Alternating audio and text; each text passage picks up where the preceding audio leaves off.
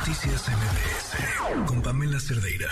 Le agradezco muchísimo al doctor Rodrigo Medellín, investigador del Instituto de Ecología de la UNAM, que nos acompaña en la línea, porque ahora se han advertido nuevos cambios en el tren Maya. Estos cambios que al parecer pues no estaban eh, contemplados en este programa de impacto ambiental y que bueno pues hay que hablar sobre ello y qué implicaciones tendrían. Doctor, muchísimas gracias por acompañarnos. Muy buenas noches. Buenas noches, muchas gracias a ti, Pamela. Gracias y un saludo a tu auditorio. ¿Qué implican estas modificaciones? Eh, bueno, mira, eh, partamos de la base de que eh, construir un tren no es algo que se pueda hacer al vapor, no es algo que se pueda preparar en un año o en dos o en tres. Para construir un tren de las dimensiones de lo que el presidente llama el tren Maya, se necesitan por lo menos 10 años de estudios para realmente ver si es viable, en primer lugar.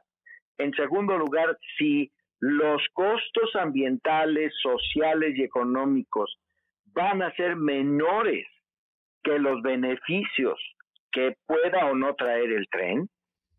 Y en tercer lugar, debe ser en todo momento legal, apegado a la ley en todos sus sentidos, ¿no? Mm.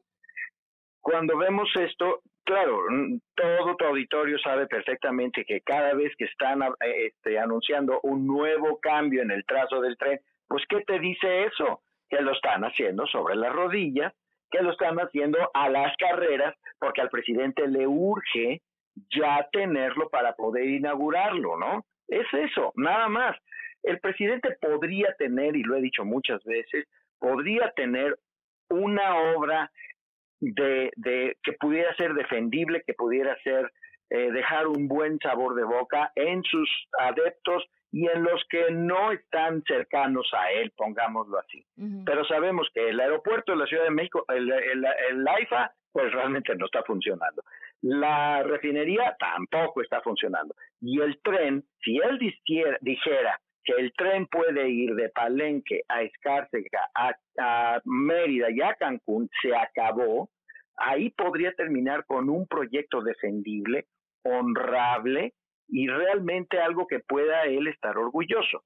Pero el, el estar cambie y cambie y cambie y cambie, por la razón que sea, simplemente nos deja con una clara imagen de que esto está haciéndose a las carreras. Ahora, ahora ya. No, no, no, no, no, está bien, lo escucho, lo escucho. Este, ahora, efectivamente, estos cambios, cuando tú lees los cambios, pues eso es lo que hemos estado tratando de decirle al presidente desde aquella reunión con aquel actor este Derbez que nos canceló que por favor tome en cuenta que existen ahí eh, cenotes, cuevas, acuíferos, recursos eh, naturales, biodiversidad, servicios ecosistémicos que hay que respetar, ¿no? Y entonces llegamos a la conclusión de que pues a, a lo mejor la razón por la cual están diciendo que están subiendo el tren, que para respetar la cueva maravillosísima de Garra de Jaguar, pues digo, a lo mejor es una razón plausible. Lo malo es que está mal hecho, no lo deben hacer así. Y aquí vuelvo a, a abrir la puerta, Pamela, porque lo hemos hecho todos los que estamos criticando toda la manera en que se ha hecho este, este tren, hemos dicho todo el tiempo, estamos plenamente abiertos a sentarnos a hablar con el presidente y con todo su equipo para hacerlo de la, menor, de la mejor manera posible con los con los impactos más pequeños posibles en el medio ambiente. Pero, pero, no lo ha logrado, sí, Rodrigo. Pues no, por supuesto que no lo ha logrado y no lo va a lograr. Esto de poner pilotes en un 60% del tramo 5 sur, que son casi 70 kilómetros, y en total serían como unos 40 kilómetros de pilotes.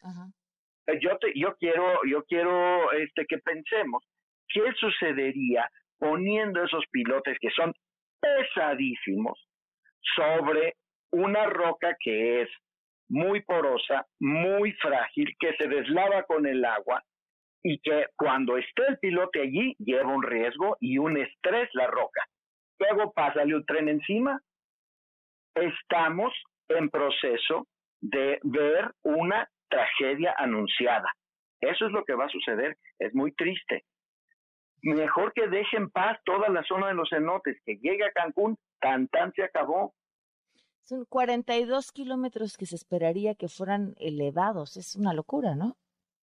Pues es una locura, te digo, en el sentido de que... Y zona. Eh, sea, sea como sea, por tierra, o sea, pegado a la tierra o elevado, es una locura armar un tren por ahí, porque la roca caliza no se presta para eso. Ya hemos visto muchas veces, nos ha tocado en simplemente la carretera, la autopista que va a Cancún, cuando pasa un tráiler particularmente pesado, se, se cae, se hunde, y ya ha pasado varias veces.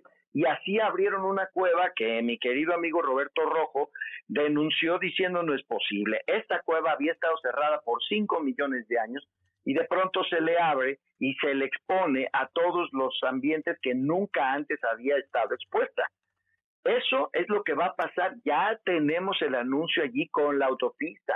Ahora imagínate con el tren.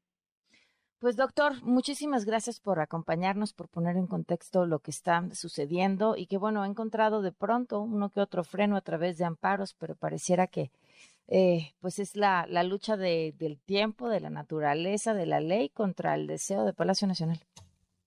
La urgencia de tener un tren a fuerza antes de que termine el sexenio, es que te juro que no lo entiendo. Pero muchísimas gracias por el espacio, Pamela. Gracias, muy buenas noches.